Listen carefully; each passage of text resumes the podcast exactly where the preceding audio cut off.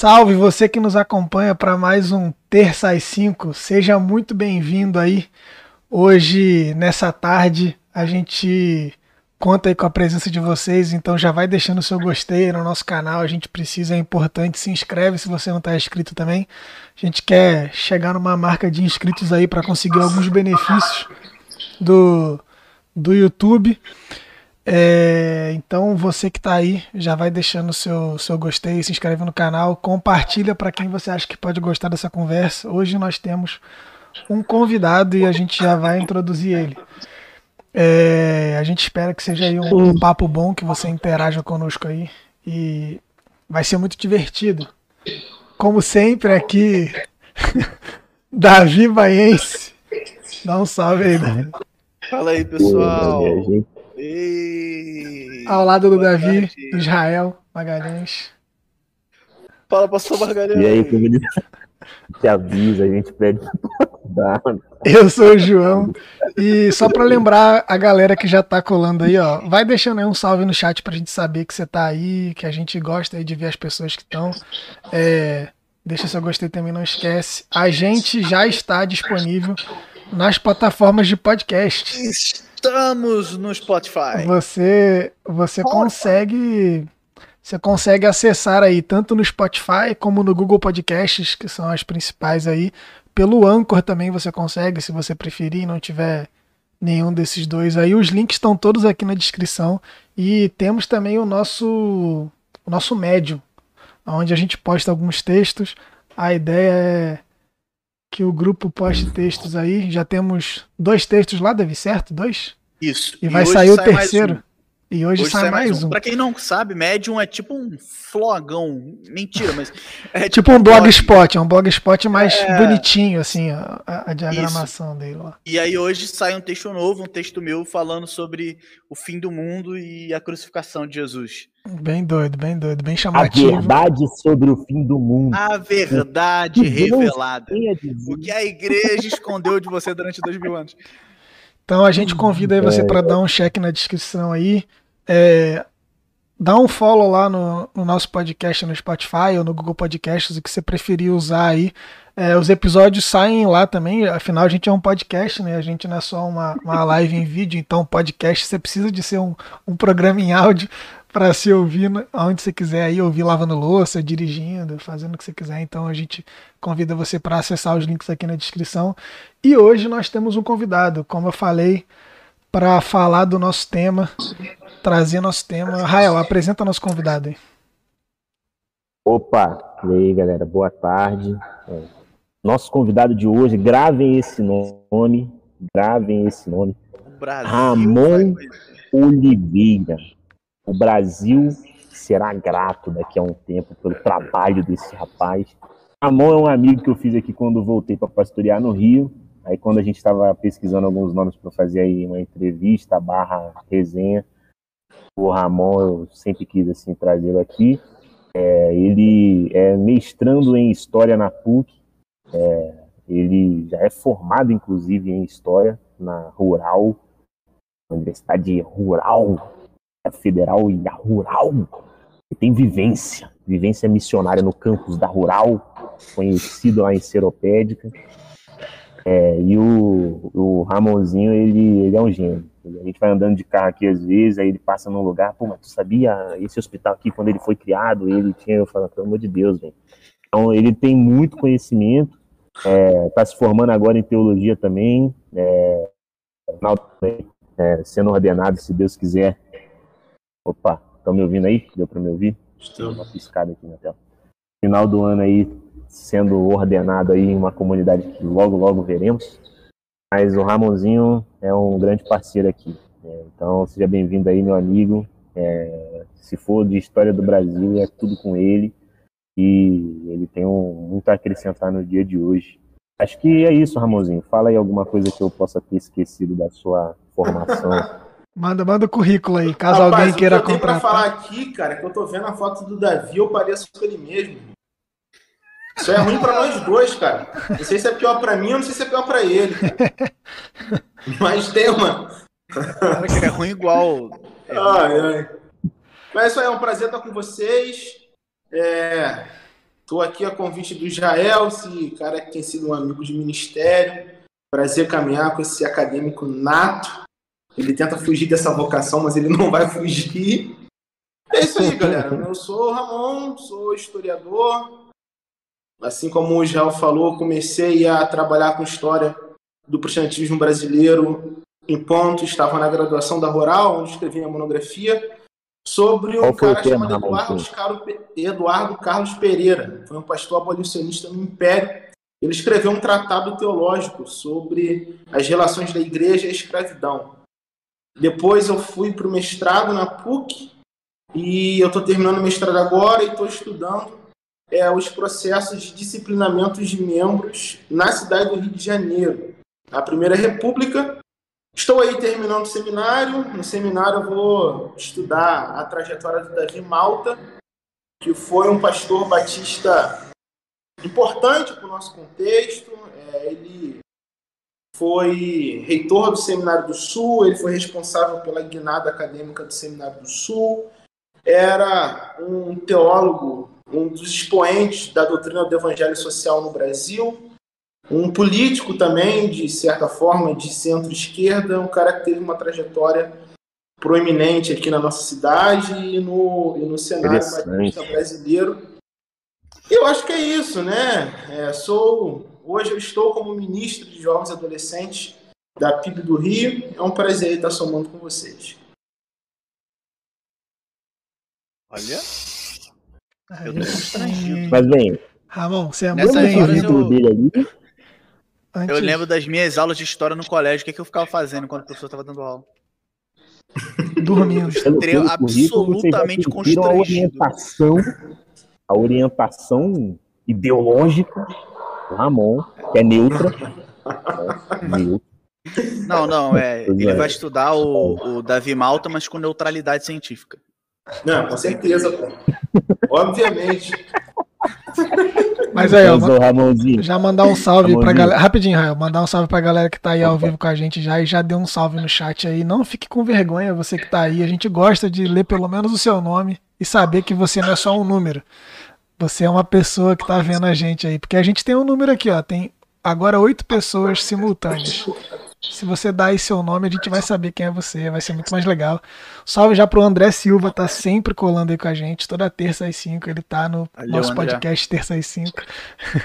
Jorge Marcos já mandou o Ramonzinho da Rural. É o Ramonzinho da Rural, Rural, Rural. Jorge é amigo do seminário, cara, gente boa peça. É isso aí, cara. Vai. Parceiro. Não fique com vergonha. Lembrando aí, você que não deixou seu gostei ainda, pode deixar. E, cara, casa é sua, Ramon. Fica à vontade aí para nos elucidar sobre esse tema, um panorama do evangelicalismo brasileiro. Quem quiser começar, se quiser começar com uma pergunta, se o Ramon, quiser deixar o Ramon introduzir aí, fica à vontade.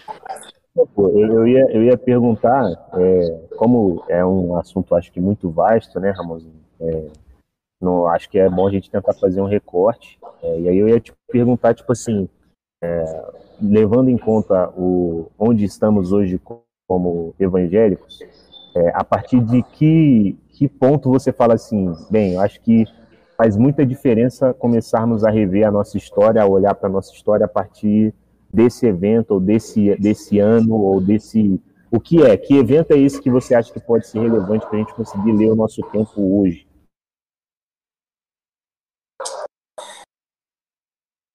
Você vai perguntar alguma coisa também, Davi? Eu começo a partir desse ponto. Cara, é... eu, eu, eu ia te perguntar sobre a igreja brasileira. Continue sobre a igreja brasileira. Não, mas, tipo, é, mas é, eu acho que é, é um bom ponto, ponto de partida, assim, pra gente começar com essa história de a igreja brasileira. Sim, sim. Porque sim. É, uma, é, uma, é uma definição tá na boca de todo mundo, tanto para criticar, quanto para elogiar, quanto para analisar, e fala, não, porque a igreja brasileira é uma expressão muito usada. E aí eu, eu acredito que, que é útil trabalhar, sei lá, falar sobre ela. Se, se existe uma igreja brasileira, um, uma igreja, e, e, como que isso, isso se relaciona com a, a prática, com a experiência, com a história do nosso protestantismo brasileiro. Beleza. É, vamos lá então, gente. Para início de conversa, Eu começo aqui pelo, pela, pela pergunta levantada pelo Davi. É importante a gente discutir né, esse termo aí que é, é muito superficial, né? E ao mesmo tempo é, ele, ele, ele tenta ser um pouco polarizador, mas a gente precisa desconstruir essa ideia de uma igreja brasileira. Eu acho que o papel do historiador é justamente esse: problematizar aquilo que é posto a nível de senso comum.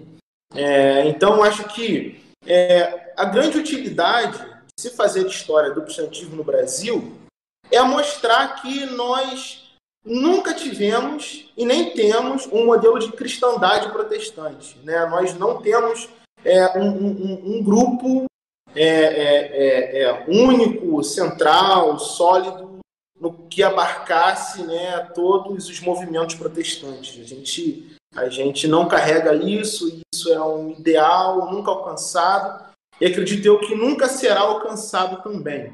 Então, acho que a grande importância da gente estudar a história dos protestantismos brasileiros, é, dos evangelicalismos brasileiros, é justamente mostrar que nós estamos falando de um grupo que, desde os seus primórdios, sempre foi plural. E aí, é, é preciso tocar também na pergunta que o Israel fez. Israel, para ser sincero para você, com você, eu não consigo traçar o certo qual é o melhor momento para a gente definir como ponto de partida da experiência evangélica que nós vivemos hoje? Acho que essa é uma pergunta muito difícil para um historiador, porque, de certa maneira, a gente entende que a história é feita por atravessamentos. Então, eu não consigo é, definir o que é que gera, o que é que acontece, o que é que movimenta a nossa história para nós chegarmos aonde chegamos. Né? Eu não consigo estabelecer isso muito bem, mas é óbvio. Existem algumas relações que se dão no campo da história que são importantíssimas para a gente tentar avaliar os comportamentos que, que, que nós temos hoje como evangélicos na sociedade. Então, assim, é, para isso dessa conversa e tentando responder né, a pergunta dos dois, eu acho muito interessante a gente trabalhar com algumas categorias que foram escritas por uma antropóloga chamada Clara Mafra. É, ela fez um ensaio sobre a presença dos evangélicos na experiência é, é, nacional e ela apontou, ela compilou quatro grupos é, de protestantes no Brasil. Em um primeiro momento, ela definiu um primeiro grupo como protestantismo de imigração, depois ela definiu um segundo grupo como protestantismo de missão. E um terceiro momento, ela é, classificou um grupo como protestantismo pentecostal e no quarto momento como protestantismo neopentecostal.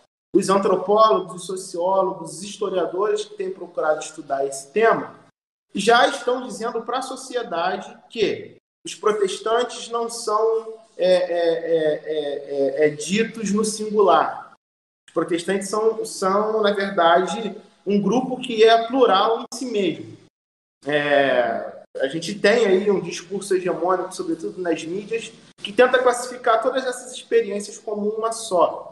E, e, e essa redução é algo muito natural. Né? Hoje, quando a gente é, vê um debate político, nós observamos, ah, porque a direita no Brasil, a esquerda no Brasil, porque, enfim, a gente sabe que no meio desse, dessas classificações existem é, é, pluralizações.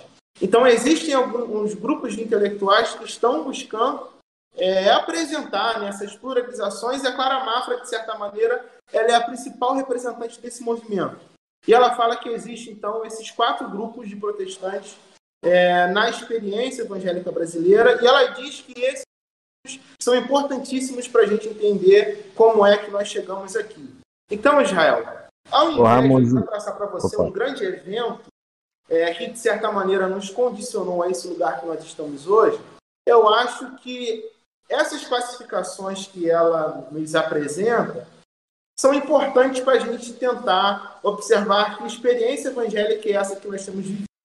Né? Eu acho que o protestantismo de imigração é, essa experiência que se dá é, no, no, início do século XIX tem o seu lugar, o projetismo de missão na segunda metade do século XIX tem as suas contribuições, o movimento pentecostal nem se fala, e o movimento neopentecostal ou pós-pentecostal né, é, é, também tem o seu, o seu, o seu lugar para a gente compreender isso aqui. Eu acho que cada grupo desse traz uma contribuição significativa é, para a gente experimentar e entender e compreender o que, que nós estamos vivendo hoje. E aí eu vou usar o termo redundante, né, como igreja evangélica. É, isso, isso já traz, só de trabalhar esses termos já traz a, a, ideia de pluralidade mais claramente, mas mesmo falando desses próprios grupos, você tem é, desdobramentos, e são grupos plurais também, né?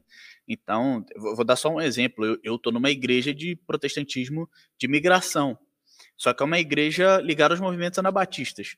Quando você chega no sul, você vê a igreja luterana, que também é uma igreja que vem é, por migração, não é uma igreja de fruto de movimentos missionários, como igrejas batistas, por exemplo, geralmente são tal. Então, tem lugares diferentes do país, vem de lugares diferentes do mundo, vem de momentos históricos diferentes. E, então, são grupos dentro dessas divisões também distintos, né? São, são vários, é, esses grupos também são plurais, mas ao mesmo tempo, é, é, a gente, é, eu, eu, imagino que, que haja um certo, por conta desse choque, desse, desse encontro dos das vários lugares, das várias regiões, das várias interações, e que a internet potencializou, que gente do sul fala com gente do norte, sem precisar se deslocar até lá e tudo mais, existe uma interação maior entre as pessoas e necessariamente entre as experiências, entre as tradições, entre os evangelicalismos que sejam. Uh, acaba criando um jeito, outras formas, além desses grupos já serem plurais em si mesmo desde a origem, acaba que cria mais grupos e mais formas e mais culturas mais misturadas de jeitos de ser cristão, jeitos de ser evangélico. Então, do, do, o neopentecostalismo, ah, não, por exemplo... mas existe um jeito certo. Eu, o Davi falou que é do protestantismo de imigração, do sou do protestantismo raiz de verdade.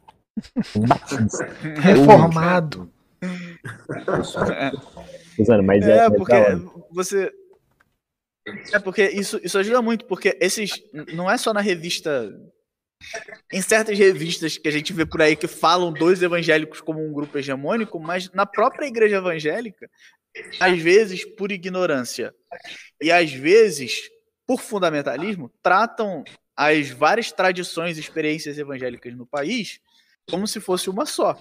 Sim, sim. Isso é interessante para algumas pessoas. Né? É, exatamente. Eu estou vendo que tem uma galera na live. Eu acho que seria talvez importante explicar um pouquinho o que significa, o que é o projetismo de imigração, o que é o projetismo de missão, o movimento pentecostal, ou não pentecostal. É, porque eu acho que isso clareia um pouco, né? Boa, boa. É, clareia um pouco esses conceitos, né? Então, acho que é importante a gente passar um pouquinho nisso.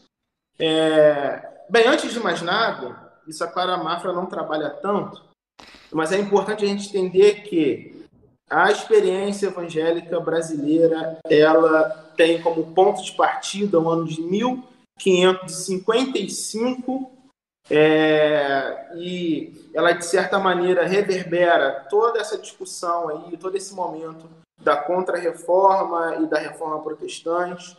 Geralmente, nos livros de história que nós estudamos na escola e também em seminários, é, a gente estuda a reforma protestante como se tivesse sido um evento refém da Europa. Né? A gente tem um olhar para a história eurocêntrico, então a gente estuda esse advento olhando para a Europa e a gente não olha para outros continentes, para outras culturas, para outras regiões, mas é importante definir que é, toda essa discussão e, e, todo esse movimento da reforma protestante e da contra-reforma é, também encontrou eco no Brasil.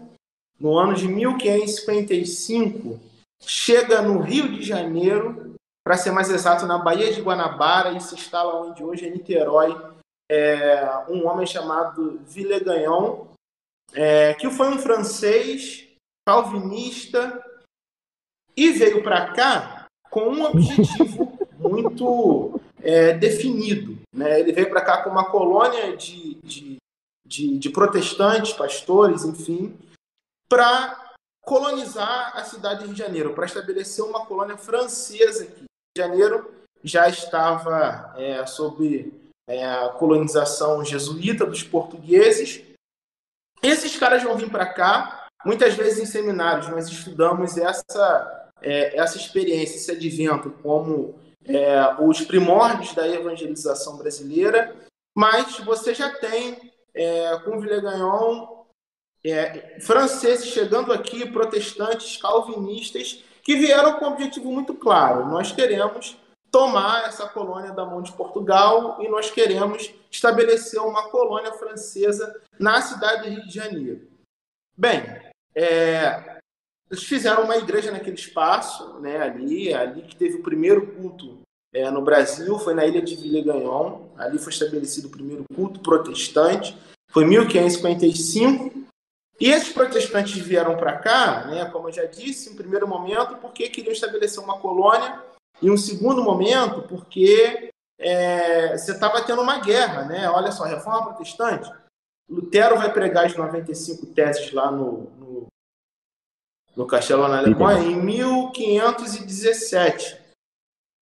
E esse movimento não se restringe só à Alemanha, só àquela região, mas ele também se toma espaços em outros é, lugares da Europa. E isso desperta várias guerras civis, né? A gente sabe que a reforma protestante não foi um movimento religioso é, tão lindo como a gente vê nos manuais de história, nos seminários e tudo mais. É, foi um movimento político, cuidado, foi um cuidado, movimento econômico. Cuidado, cuidado. Igreja brincando, e política falar, não falar. se misturam. Ih, rapaz, então vai é, Então, é esse movimento que Lutero inicia na Alemanha tem reverberações na Europa. É, existem guerras na França entre católicos e protestantes, e muitos desses protestantes começam a pensar um novo lugar né, para se estabelecer. É aí que Villegagnon para aqui, então esses caras chegam no Rio de Janeiro, é, primeiramente para oficializar né, as tentativas de colonização. Já existiam protestantes que eram piratas é, aqui na costa do Rio de Janeiro, e pirata não é parada de filme que a gente fala assim, ah, pô, não, pirata é bonitinho, não, pirata é é cara que está tentando roubar ali, guerrear, enfim, rotas comerciais. Você já tinha protestantes na cidade de Janeiro que eram piratas. É, e Vila chega aqui, é, estabelece uma igreja, estabelece uma colônia e entra em guerra com os portugueses.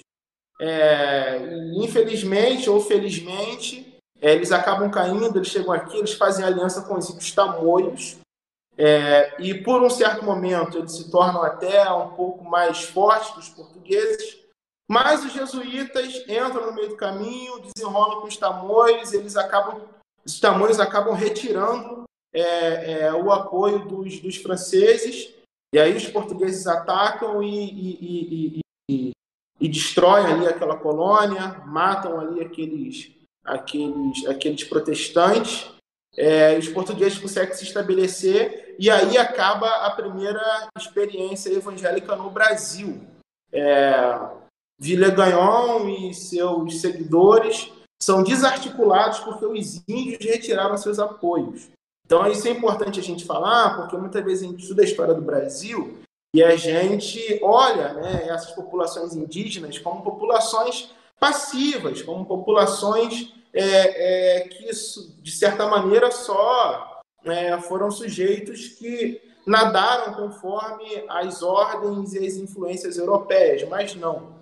É, eles foram importantíssimos né, no, no, processo da história do Brasil colônia. Inclusive, é, de certa maneira, nós poderíamos responsabilizá-los né, pelo fim dessa, dessa colônia francesa. É importante a gente falar que os franceses, esses calvinistas, tinham um projeto de evangelização? Tinham sim, mas não era um projeto de evangelização diferente dos jesuítas católicos. Né? A gente está falando aqui é, de um grupo protestante que tem um projeto civilizatório. Esses caras querem vir para cá, não acreditavam que, que, que, que sei lá, né, na, na mesma humanidade os índios africanos para com os europeus. É, eles querem estabelecer uma nova colônia e uma colônia que tem como é, é ponto de partida o trabalho escravo. Então, é, existiu é, um projeto de evangelização no Brasil a partir desse grupo de calvinistas? Existiu. mas esse projeto não fugia à regra é, dos projetos do tempo, né, sobretudo dos jesuítas com a Igreja Católica e tudo mais. Então a gente está falando aqui de uma presença evangélica, protestante, poderíamos assim dizer, que não se dá nos termos contemporâneos. Ou não, né? depende do, do, do ponto de partida de cada um. Mas está falando de um, de, um, de um grupo de protestantes que tem um projeto civilizatório para cá, né? É, e que é desarticulado pela, pela, pela ausência do apoio indígena, mas é importante a gente frisar que esses caras vieram para cá, estabeleceram a primeira igreja, né, protestante aqui, uma igreja francesa, é, evangelizavam sim, mas é, evangelizavam, queriam evangelizar a partir da experiência escravocrata, seja com indígenas ou com africanos. Em um primeiro momento, está falando de um período pré-colonial. A gente pode falar que essa escravidão tinha como ponto de partida a escravidão indígena, porque era uma escravidão, é, em tese, mais barata do que a escravidão africana. Mas esses caras é, vêm para cá e vêm para cá com esse ideal. Nós queremos estabelecer uma civilização francesa. Então, e nós queremos colonizar o Rio de Janeiro. Não conseguem, mas a primeira experiência se dá nesse contexto. É meio, Bem, é meio que por acaso eles eram protestantes, né? Mais ou menos Por assim. acaso eles eram é. protestantes, é. mas o objetivo deles não era tão missionário é. assim. Mas disso que você falou, eu só quero saber quem que está nos vendo aí, nos ouvindo, vai ser membro da igreja que eu vou fundar a partir de hoje, a primeira igreja pirata protestante do Brasil. Eu vou fundar essa igreja. Igreja Evangélica Pirata Brasileira. Essa eu quero, essa eu quero. total. Nossa, tá registrado. Você viu primeiro aqui. Se tiver outra, não vale, vai ser a minha. É, a 9 PB, Igreja Pirata do Brasil. Ô, Ramon, deixa eu fazer uma, deixa eu fazer uma pergunta. É, eu não sei se, se está dentro do que você está falando, mas como que, que a teologia é, faz que esses grupos façam o que eles fazem? Porque a gente hoje a gente hoje tem uma, uma ideia de que ah, gente tem que pregar o evangelho e ganhar almas para Jesus e tal, e esquecer esse negócio de política e tal. Isso aí tá ficando muito estranho. Não era, nunca foi assim. As pessoas têm a impressão de que nunca foi assim. E agora, do dia para noite, a igreja começou a se envolver com política. Só da forma como você está descrevendo, já dá para ver que não é bem assim. Não. Mas uma coisa que eu tenho percebido nos últimos tempos é que a gente não percebe o tanto que a teologia e, e, as discussões teológicas que a gente tem dentro da igreja, a forma como a gente enxerga Deus, a forma como a gente enxerga Jesus, a forma como a gente lê a Bíblia, é, enfim, a, a nossa teologia influencia na forma que a gente se porta enquanto cidadãos, a forma como a gente se relaciona com a política, a forma como a gente vota, a forma como a gente se porta em família, enfim, a nossa teologia está envolvida em tudo. Uh, e cada vez mais os grupos evangélicos estão crescendo e a gente está percebendo isso cada vez mais. Dependendo da forma como você enxerga a relação da igreja com o Estado, você vota no pastor deputado fulano ou não. É, enfim, como que, que, que você acha que a teologia desses grupos ajudou de alguma maneira a, a eles terem essa ética, esse tipo de, de pensamento missionário? Um exemplo. Cara, então. Ah, vai, vai. É, eu não acredito numa teologia livre. Eu não acredito que a gente é, é, consegue dar conta de fazer uma teologia que é desprovida de historicidade. Né? Eu acho que a teologia, tal como é, a filosofia, tal como a cultura, enfim, qualquer tipo de bem simbólico, ela foi produzida em um tempo e um espaço, logo ela é atravessada por, por essas matrizes. Então, é, essa percepção é, de que a gente pode fazer uma teologia atemporal e, e não espacial, ou seja, uma teologia que é uma verdade objetiva e exclusiva, independentemente do tempo e do lugar. Universal e absoluta. É, universal e absoluta, imutável e tal. É uma concepção que ganha força com os movimentos fundamentalistas no século XIX e virada para o XX, né, nos Estados Unidos.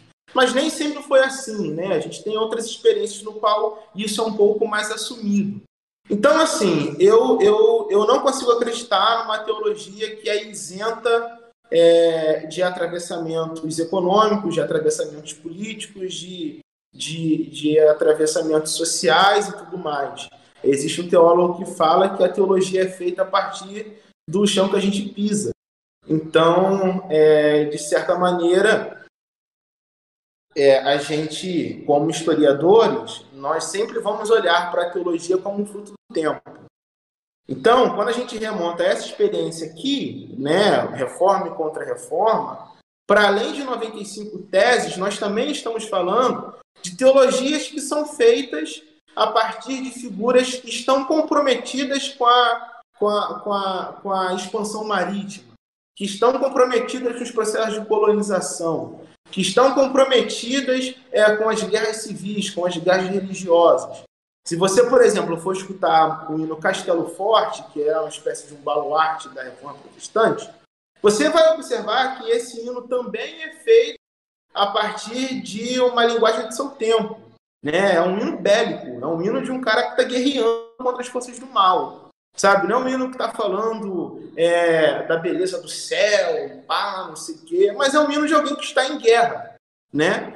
Então, assim, tal como os hinos foram escritos e os hinos carregam é, bens do seu próprio tempo, a teologia também é feita é, a partir de um tempo, a partir de um espaço e mais.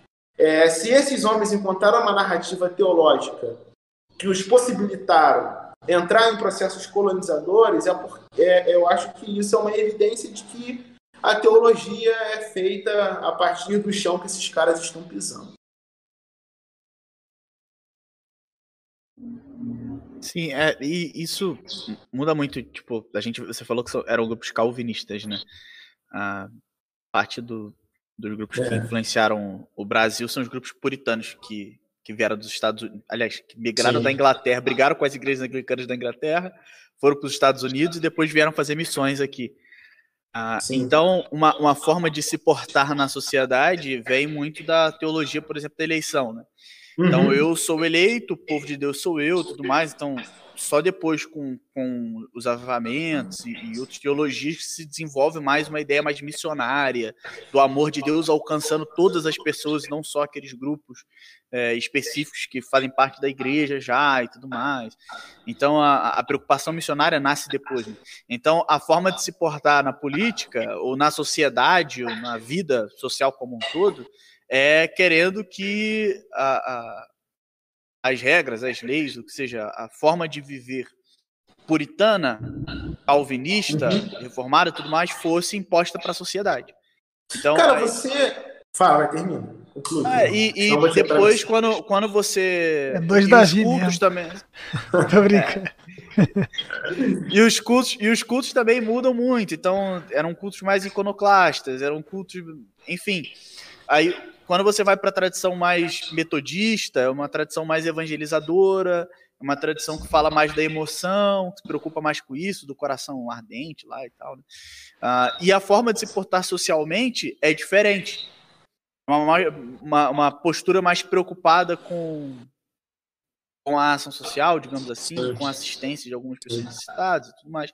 Não que, assim, a gente não está fazendo juízo de valor, a gente está analisando a partir dos nossos pressupostos aqui.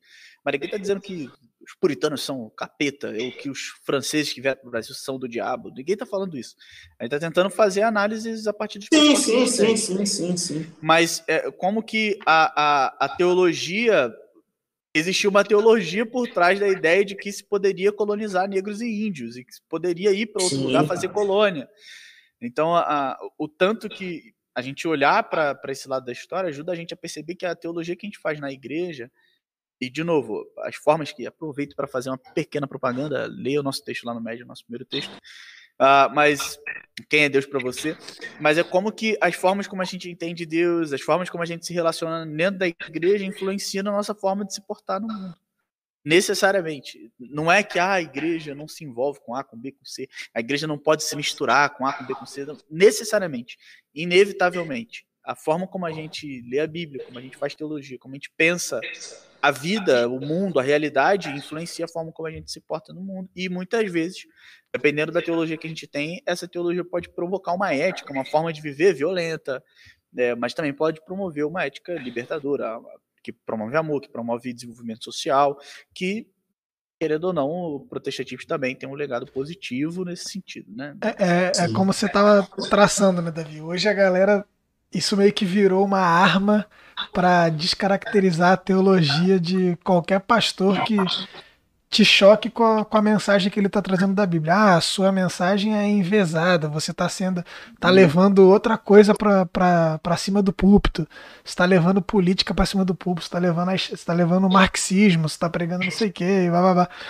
sendo que é histórico a influência que a teologia tem na forma como você age socialmente e a teologia é feita a partir do chão que você pisa, como as suas ambições políticas, econômicas, sociais, elas moldam a forma como você lê o texto, sim, sim. interpreta e gera e cria sua própria teologia. Como eu estava falando. Ô, João, eu acho interessante essa sua última fala. Essa cultura, né, que nós vivemos no evangelicalismo, onde existe sempre um medo de estar politizando a fé. Eu acho que a gente precisa pensar que, se a gente for analisar toda a história do movimento evangélico brasileiro, ele nunca foi desarticulado dos meios políticos. Eu falei aqui de uma experiência pré-protestante, por assim dizer. Né? Foi uma iniciativa protestante no, no século XVII que caiu na terra. Mas quando a gente vai analisar, tipo assim, né, a chegada mesmo dos protestantes de imigração de fato, a gente percebe que a gente não, a gente não estava diante de uma, de uma migração apolítica, né? Esse primeiro grupo de protestantes, que a gente chama de imigração, ele vai chegar aqui no Brasil no início do século XIX. E ele alcança o seu ápice através de, de, de duas é, é, é de dois de dois condicionamentos históricos. Primeiro, a gente tem a abertura dos dos portos na cidade do Rio de Janeiro. A gente tem o Tratado de Paz de Navegação e tal, que o Brasil estabeleceu com a Inglaterra. É, o Brasil, juntamente com os Estados Unidos, sempre foi assim, os grandes expoentes né, da, da, da escravidão. É, e a Inglaterra, no decorrer do processo, do decorrer do século XIX, ela tem diversas iniciativas né, para tentar abolir a escravidão no Brasil e nas colônias latino-americanas. Ah, porque eles eram hoje libertadores? Não, porque eles estavam num processo de, de, de, de revolução industrial e eles compreenderam que a abolição da escravidão, ela, ela de certa maneira, permitia um maior desenvolvimento capitalista. Né? É, o trabalhador livre, por mais que ele possa trabalhar de forma análoga à escravidão, ele tem um capital para comprar é, é, uma mercadoria que ele mesmo produz e o escravo não. Mas, enfim, é, a Inglaterra começa a pressionar os países, as, as, as, colônias que eram dependentes ou as suas colônias a abolir a escravidão. É, então, um dos tratados, né, que ah, gente, nós estabelecemos esse tratado e a escravidão vai acabar em tantos anos. Foi esse tratado de paz de comércio que o Brasil estabeleceu com, com a Inglaterra. É, então, o Brasil abriu os portos no Rio de Janeiro e, por conta do tratado, começou a receber é, muitos ingleses para trabalhar aqui no Rio de Janeiro. Esses ingleses, obviamente, eram anglicanos enfim, é, e tudo mais, e vêm para cá como imigrantes. Então, a partir desse momento, a gente tem uma entrada de protestantes aqui que se dá com o tratado é, de paz e de comércio entre Brasil e Inglaterra. O Brasil é, se comprometeu em abolir a escravidão, agora não lembro certo se era em tantos anos, mas isso foi muito postergado, daí que surge a expressão é, é, lei para inglês ver, entendeu? Porque eles se comprometeram em abolir a escravidão, não aboliram e, e, e conseguiram o incentivo financeiro para a abertura dos portos. Mas a Inglaterra pressionou, ficou em cima, ficaram apertando, arrocharam o Brasil economicamente. Uma hora é, a escravidão ficou é, a, a, a, insustentável. Né? É, o tráfico negreiro, na verdade, ficou insustentável. E aí que entra uma outra parada interessante. Quando a gente chega ali no, nos meados do século XIX, o Brasil, é, a monarquia brasileira já sabia que ia precisar abolir a escravidão. Eles já começam a pensar um novo modelo é, de nação. Eles já começam a pensar um, um, um novo povo. Eles já começam a pensar uma nova cara para a sociedade brasileira. É, e aí, né, os governadores, ainda no tempo do Brasil monárquico, começam a pensar políticas de imigração. Então, eles vão abrir as porteiras do Brasil para a entrada de, de um novo contingente populacional, para a entrada de novos trabalhadores que pudessem substituir a mão de obra escrava. Bem, é, os políticos entendiam que os, os, os a, a escravidão nesse tempo é, já era assim, uma causa do atraso econômico do Brasil. Existe uma outra coisa interessante. É, esse, alguns políticos também já afirmavam. Eu estou falando político para entender como que essa relação igreja política está muito próxima da outra. É, alguns políticos já compreendiam que é, trabalhadores de países protestantes poderiam condicionar determinadas nações ao progresso econômico.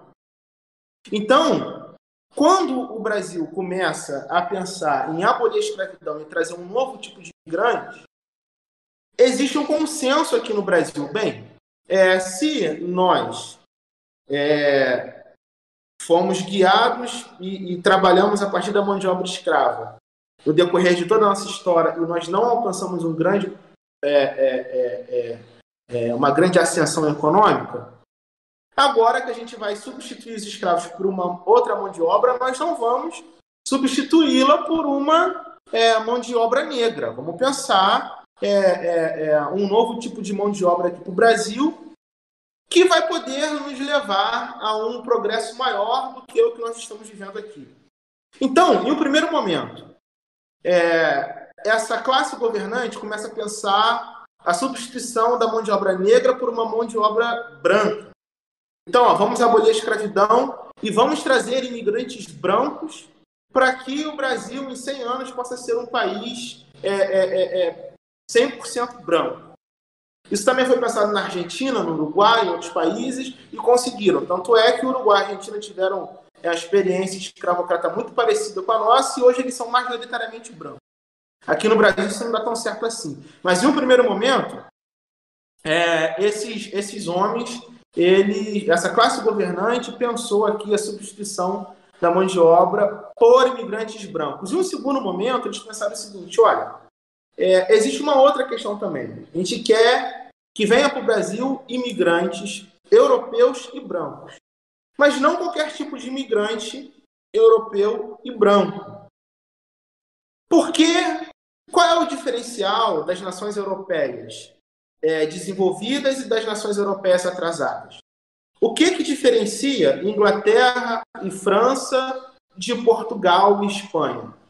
Olha, Inglaterra e França foram nações que experimentaram um avivamento protestante. É, e Portugal e Espanha ainda ficaram presos na tradição católica. Então, nós compreendemos que o protestantismo é uma mola propulsora para o desenvolvimento capitalista e econômico e tudo mais. Então, nós queremos aqui no Brasil, para substituir a mão de obra escrava, nós queremos europeus, brancos e protestantes.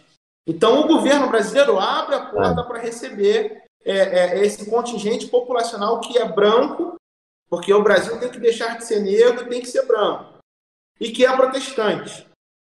Porque o protestantismo foi a mola propulsora do desenvolvimento industrial da Inglaterra, da França e tudo mais. Então vamos trazer aqui imigrantes brancos e protestantes. Uma, uma decisão revelada por Deus, nada política, né? Sem influência econômica, política nenhuma, então, zero. Assim que, Mas, que, essas portas, assim que essas portas são abertas, para a chegada aqui da galera da Alemanha, para a chegada aqui de, de europeus orientais, é, então, todo esse contingente populacional, é, franceses vão, vão, vão vir para cá é, é, é para colonizar, sobretudo, as regiões do sul do Brasil.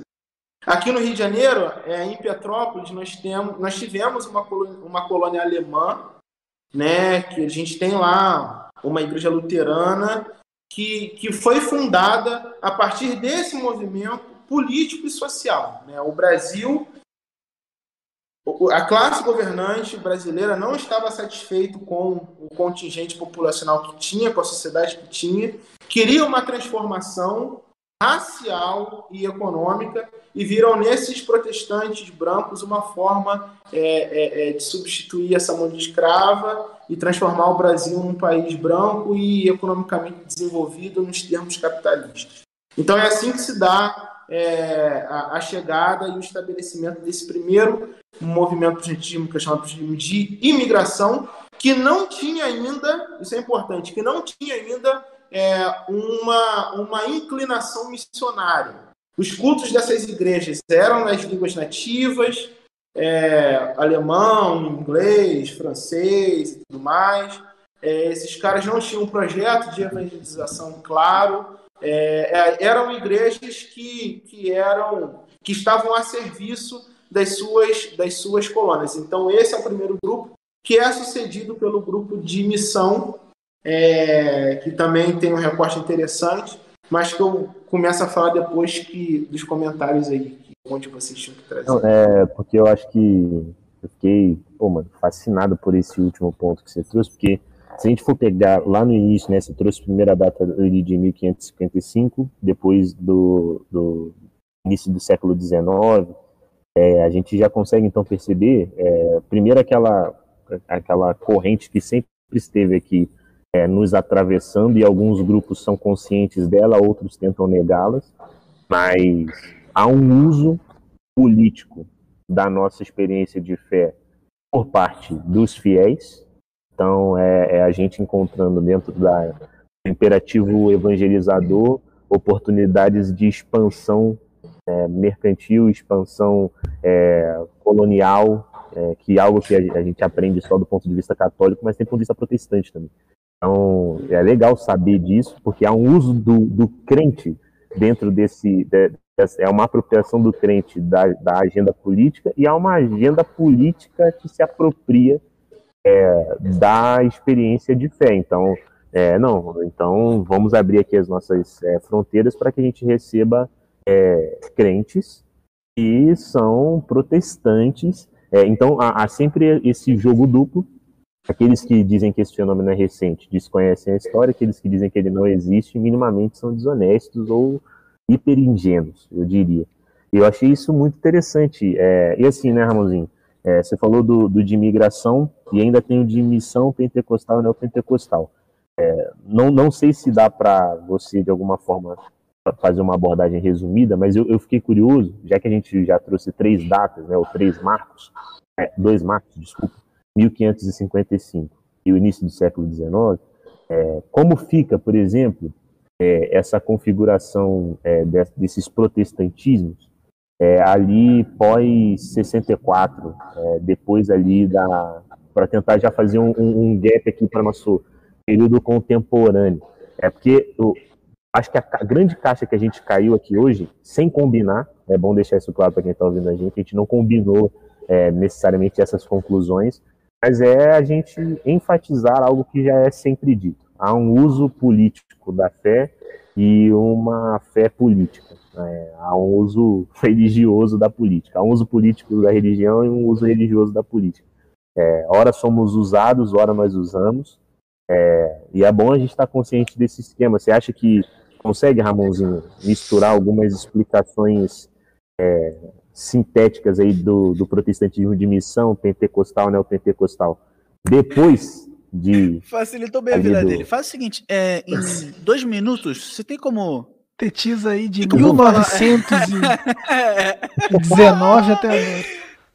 É, tem quantos minutos aí pra trabalhar 100 anos? É bom que ele, é bom que ele fala Ramonzinho, Ramonzinho. É, Ei, queridão, é. queridão. Ramon, assim, ó, pra você ficar tranquilo, os nossos episódios duram em torno de uma hora e meia. Mas se. Já foi... são, são seis horas. São seis horas. O lance é. Mas já foram quantas horas? A gente, a gente quase uma hora. A gente quase não se hora. prende a isso também. Uma parte 2 sempre é possível. Então, se você achar que foi insuficiente, não foi conclusivo, é. a gente volta aí com, com a parte 2 desse tema aqui. Eu cumpro minha missão aqui. Pô, com certeza tem muita coisa. Tem muita coisa para Cara, eu vou, eu vou tentar assim, deixar uma fala. Eu acho que é, pós 64 se cristaliza algo entre os protestantes, que é entre os evangélicos, que é a possibilidade de um lugar de poder na sociedade brasileira. É, na década de 80, o, o, os evangélicos começam a alcançar assim, o seu clímax, né? sobretudo os protestantes históricos. E gente, isso também né, é, é caminho ao lado do surgimento do neopentecostalismo, né, que vem varrendo todas essas denominações também. É, e a partir dessa década, a gente vê de forma cada vez mais visível o aparecimento de protestantes, de evangélicos barra protestantes na política nacional, em grandes empresas, em grandes debates públicos. Pastores já não falam mais restringidos às suas igrejas, mas já falam numa plataforma de âmbito nacional ou estadual. E isso ainda é novo para a gente.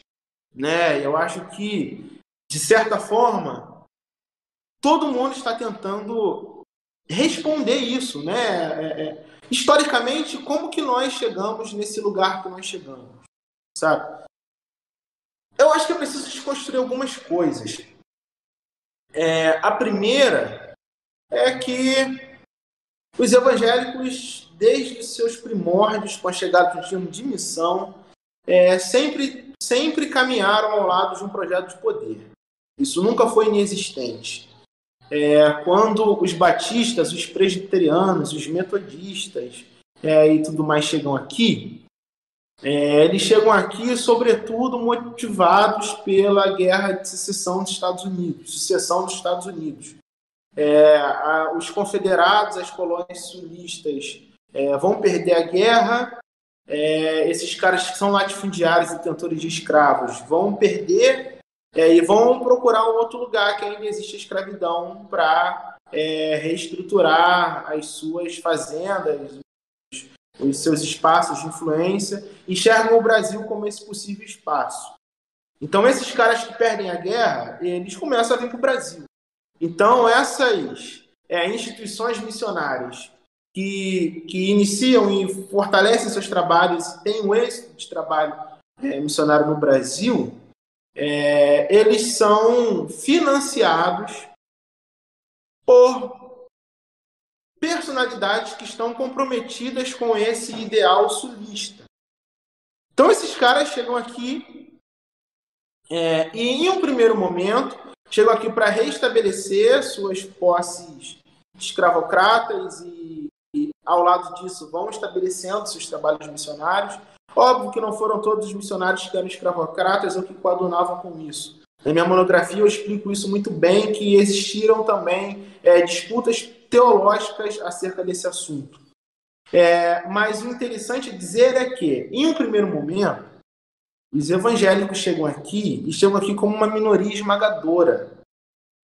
É, e como minoria esmagadora, como estratégia missionária, é, existia uma política de não entrar em debates públicos, né? não entrar em debates calorosos, não entrar em questões políticas e econômicas importantes do seu tempo. Então, os evangélicos no Brasil, os batistas, os presbiterianos, os metodistas, se pronunciaram muito pouco acerca da abolição da escravidão, se pronunciaram muito pouco acerca da inauguração é, da República, se pronunciaram é, de, de, tipo assim, de maneira muito tímida acerca da, da, da do, do, enfim, desses temas políticos e calorosos do tempo e agiram dessa maneira por um objetivo claro. Olha, nós somos uma minoria aqui. A sociedade brasileira é uma sociedade católica. Nós não somos nem 0,001 dos evangélicos no Brasil. Se nós agirmos de, uma, de um modo no qual a gente venha levantar a desconfiança das, das, das classes governantes no Brasil, isso pode colocar em risco o nosso projeto missionário. Então, é, vamos nos colocar ao lado dessas, dessas classes governantes, dessas classes de poder, porque isso, de certa maneira, pode facilitar a nossa entrada nesse novo país. Então foi adotada uma política de não confrontação no Estado. Por quê? Porque isso possibilitaria uma, uma maior expansão no, no, no Estado brasileiro e não somente possibilitaria uma maior expansão, mas isso é, iria atrair poder e influência para esse projeto de, de, de crescimento de igrejas. E isso é, é, é, é, algo que faz parte da identidade é, do evangelicalismo brasileiro. É, quando a gente observa o amadurecimento do evangelicalismo brasileiro, nós é, temos, de certa maneira, um olhar panorâmico que nos diz que quase sempre os evangélicos se posicionaram pró-governo, pró-classe governante, pró-classe detentora de terras, pró-classe de poder. É, isso faz parte da raiz. É, e é, esse tipo de postura acompanhou assim a maneira no qual é, esse, essas igrejas caminharam assim, né, é, na sociedade. É, é importante falar também que, só para não perder o fio da meada, que esse processo acompanha essas, essas igrejas, mas tem um momento que esses evangélicos crescem, ganham corpo, ganham forma. E assim, encontra um lugar de, de autoridade na sociedade. Né? Esse projeto. Que ano, mais ou menos, é isso aí, Ramonzinho? Um ano paradigmático, só para a gente se situar. Cara, na década de 70, a gente, pelo menos para os batistas, né, na década de 70, a gente vai ter a cruzada do Billy Graham, né, que Billy Graham vem aqui, é, fecha o Maracanã, o Maracanã, e é o antigo Maracanã, não esse Maracanã no tela. Cuidado, porque minha mãe cantou nesse coral do Billy Graham. Olha, olha. Mas essa, essa, essa cruzada do Billy Graham, para mim, para mim, pro Ramon, de certa maneira representa o ápice dos batistas, por exemplo, sabe? É, então, até depois de 64, 64, os evangélicos em massa também é, se posicionaram pró governo militar. Então, assim, é, eu acho que até 64,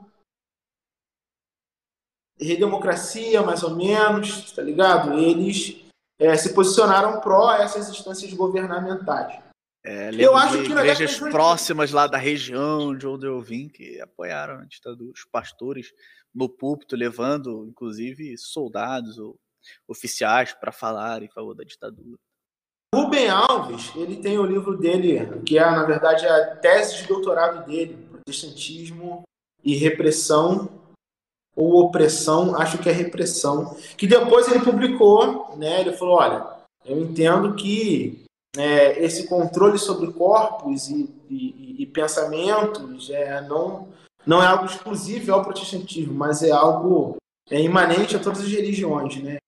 É, nesse, e aí ele muda o título, mas nesse livro ele explica um pouco é, como foi o relacionamento das igrejas com, com esses movimentos políticos do tempo, porque é, ele foi um cara que foi exilado, né? Na época do, da, que os militares estavam no poder, é, e ele escreve esse livro mostrando justamente como que o protestantismo, desde dos primórdios da sua chegada no Brasil, né, tinha já é, é, é, é uma estrutura, né, sempre pró-governo, pró-classe dirigente, de não contestação, de coadunação e tudo mais, que só vai ficar claro mesmo no momento que eles começam a crescer é, é, em termos de percentual. Que aí, na década de 80, isso está muito claro. Os evangélicos são um grupo expressivo na sociedade brasileira.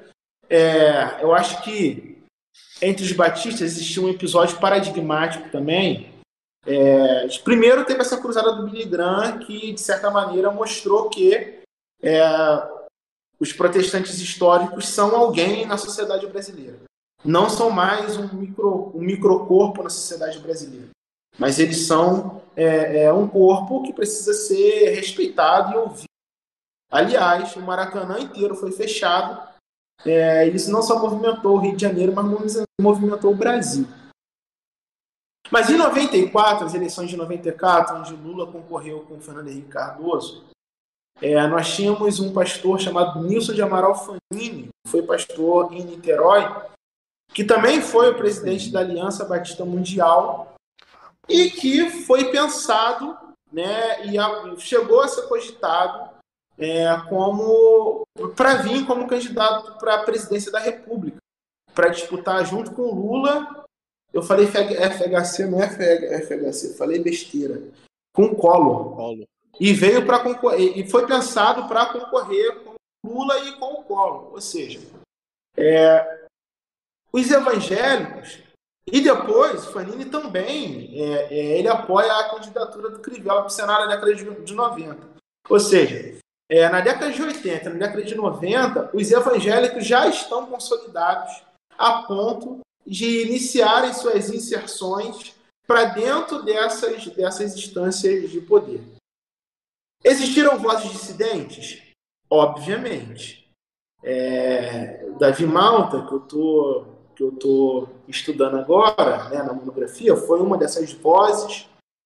É, existe também um pastor que a gente fala muito pouco acerca dele, que é José de Souza Marques, que foi um pastor batista negro, é, era analfabeto, até entrar, se alfabetizou para entrar no curso de graduação em teologia, aprendeu inglês, teve acesso à, à, à doutrina do evangelho social, é, de, de, de, teólogos como Walter Rauschenbusch dos Estados Unidos, é, que vem aqui para o Brasil, é, traz esse pensamento, essa teologia, e estabelece trabalhos que foram dissidentes. Cara, ele começou.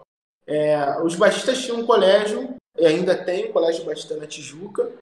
É, ele começou um, um, um, colégio batista em Cascadura, né, que hoje amadureceu e é o que nós chamamos de Universidade de Souza Marques. Mas ele começou um colégio batista em Cascadura e já estava desenvolvendo políticas de integração social, em outros termos, políticas de cotas para populações carentes, na década de 50. Entendeu? Então, assim, muito antes isso aqui começa a acontecer é, a nível de governo em 2003, né? Eu acho que se tem a primeira implementação. É, mas na década de 50 já está com isso. Então, assim, a gente teve vozes que, de alguma maneira, sinalizaram esse tipo de comportamento. Você tem o próprio Rubem Alves, Richard Schwal, que foi o, o mentor do Rubem Alves, funcionário norte-americano. Também teve Davi Malta, teve José de Souza Marques, todos esses homens que, de certa maneira, é, é, revelaram que, que, que, nós sempre tivemos um, um, um, alinhamento é, político e ideológico muito claro. Eu acho que é isso. Eu não sei se eu fui tão claro assim na minha resposta, foi muita volta, é. não consegui alcançar o que se disse. Não, foi, foi muito bom. Mas se você perguntar uma outra coisa aí, eu tento me ajustar. Então, não é prematuro a gente concluir de que é, o evento do bolsonarismo junto com o, a ala evangélica não é algo ao acaso. Não. Existe não. uma construção. É porque assim, não, não, a igreja, Rael, era pró-governo até 64 ali. Hoje em dia não é mais. A igreja brasileira evangélica não é mais pró-governo. Não se é, cala não, tô... diante é porque o que eu estou tentando lembrar é do meu crescimento dentro de uma, uma igreja evangélica, porque aí vem a minha, minha, minha colocação. Não era, não era algo explícito. É, é, essa, é, ter chegado no evento Bolsonaro, o, o Bolsonaro como um presidente evangélico, é, não, nunca foi numa pauta assim, é, eu não me lembro de crescer na igreja ouvindo pregações sobre minha fé e política e como votar. Eu me lembro de crescer na igreja no imperativo missionário e vejo no Bolsonaro é, a escolha do Bolsonaro como uma escolha evangelística do Brasil. Eu que sou talvez fruto desse protestantismo de missão, eu percebo dentro do meu crescimento a explicação do fenômeno do bolsonarismo é, nesses termos. Só que, pelo que parece, né, toda essa história da igreja evangélica moldou a consciência teológica de modo que ficou implícito uma deturpação na nossa evangelização. Nossa evangelização ela não é uma abordagem, é, é, ela sofreu esses acréscimos históricos, essas experiências históricas, de modo que é, a gente vê num presidente oportunidade evangelística. Né? Talvez não num jeito tão é, se eleger, ele sendo eleito, acho... o Brasil torna-se um país cristão, sim, finalmente. Sim, sim. Você tocou num, num ponto interessante. É a nação, cujo Deus é o Senhor. Você tocou num ponto interessante. Uma rádio aí tocava isso, hein? Você tocou num ponto interessante que nas declarações doutrinárias dos batistas, dos presbiterianos, enfim, de quem você pegar aí, dificilmente você vai observar é, algo sinalizando um posicionamento oficial com relação à política. Geralmente o que é apresentado é a igreja, a igreja local, é, é, é, independentemente da política e isenta, ela é a política, por assim dizer. Nas declarações oficiais de qualquer estrutura, você geralmente vai ver isso. Agora, isso que você falou, eu disse que no início da conversa que as nossas teologias são condicionadas é, é, é, pelas, pela nossa história, pela, pelo comportamento da nossa sociedade, é, pela nossa cultura, por adventos históricos e tudo mais. Desde os primórdios da nossa missão, nós acreditamos que os governos seriam auxiliadores nesse exercício missionário. Então, é, não é de nenhuma surpresa a gente observar um fenômeno como esse, que hoje já existem é, intelectuais intitulando como ecumenismo evangélico. Né? É, é, acho interessante que, sobretudo no decorrer dessa história mais contemporânea do evangelicalismo, você, você, você, nós sim estamos falando de religiões plurais, de denominações que são plurais, mas existem determinados temas que se sobressaem a essas pluralidades. Né? Existem questões é, relacionadas a algumas pautas sociais que faz com que essas denominações venham silenciar um pouco suas divisões, decisões internas e venham se colocar né, em, em prol de determinada pauta A ou B. Eu acho que com esse fenômeno do bolsonarismo, acho que isso ficou um pouco claro. A gente. Um exemplo é... claro disso, né, Ramon? Oi? É, e tem um exemplo claro disso que é a, a Igreja Presbiteriana do Brasil, a denominação reconhece o neopentecostalismo como seita. Mas não há denominação, mas alguns pastores é claro, é, se colocaram completamente com a mesma posição, compartilhando vídeos de, de pastores neopentecostais, de posicionamentos de, de grupos neopentecostais e, e, abraçando, mesmo, ou seja, a denominação reconhece o neopentecostalismo como seita, ou algumas tradições do neopentecostalismo como seita, uh, mesmo assim, alguns pastores dessa denominação, não em nome da denominação, uh, se posicionar iguaizinho o pessoal que eles sim, sim, sim, sim. É uma espécie de uma, de uma sanfona, sabe? Ora, existem momentos da história no qual essas denominações estão em constantes disputas entre si e existem determinados momentos onde existe um inimigo maior que as diferenças. Que é o comunismo. E, e esse, é, essa, essa questão é uma questão que entra aí como inimigo maior, né? E isso é um motivo que une a luta anticomunista une presbiterianos, neopentecostais, Malafaia, Nicodemos, enfim, gente que os caras se os caras são totalmente diferentes agora estão perto. Mas acredito que isso também, cara, tipo assim, pode estar relacionado com um fenômeno que eu acredito que é, é o lugar para onde a nossa igreja vai, chamado pós-denominacionalismo. Né? Esse Sim. modelo de denominações que nós crescemos e experimentamos né, está caminhando para o seu término. Nada na história é eterno. As coisas nascem, são e, e passam por reorientações e não são mais como nasceram. Não vou falar que morrem, porque não sei se morrem, mas assim, as coisas nascem e se tornam diferentes. É, nada permanece sólido e estático. Então, acredito que um caminho possível para a experiência protestante brasileira, a gente falou aqui da história de igrejas, da história de denominações, da história de personalidades.